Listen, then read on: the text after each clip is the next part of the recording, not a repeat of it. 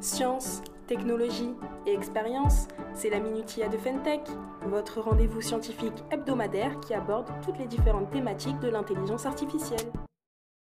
La dernière fois, je vous avais fait découvrir le Britannique Alan Turing, un personnage emblématique de l'intelligence artificielle, et cette semaine, nous faisons un petit cap vers la France pour parler de Yann Lequin, un chercheur en intelligence artificielle et en vision artificielle.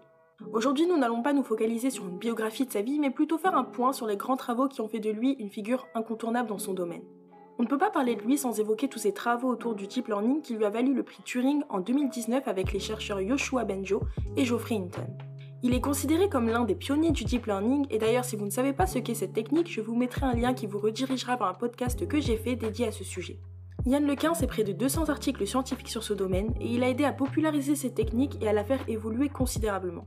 D'ailleurs, en 1998, il est le précurseur des réseaux de neurones convolutifs avec le Net5 qui a permis la reconnaissance manuscrite de divers caractères, notamment sur les chèques de banque. Pour vous faire une brève définition, un réseau neuronal convolutif est utilisé en deep learning dans la reconnaissance et le traitement d'images grâce à l'analyse des pixels et une manipulation successive particulière de la donnée.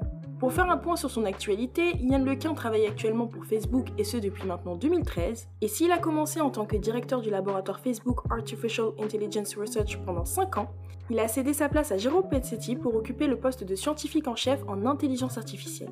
J'espère que vous appréciez cette série de podcasts sur les icônes de l'intelligence artificielle et si c'est le cas, n'hésitez pas à liker le podcast et à vous abonner à notre page LinkedIn et YouTube pour ne rien rater de notre actualité.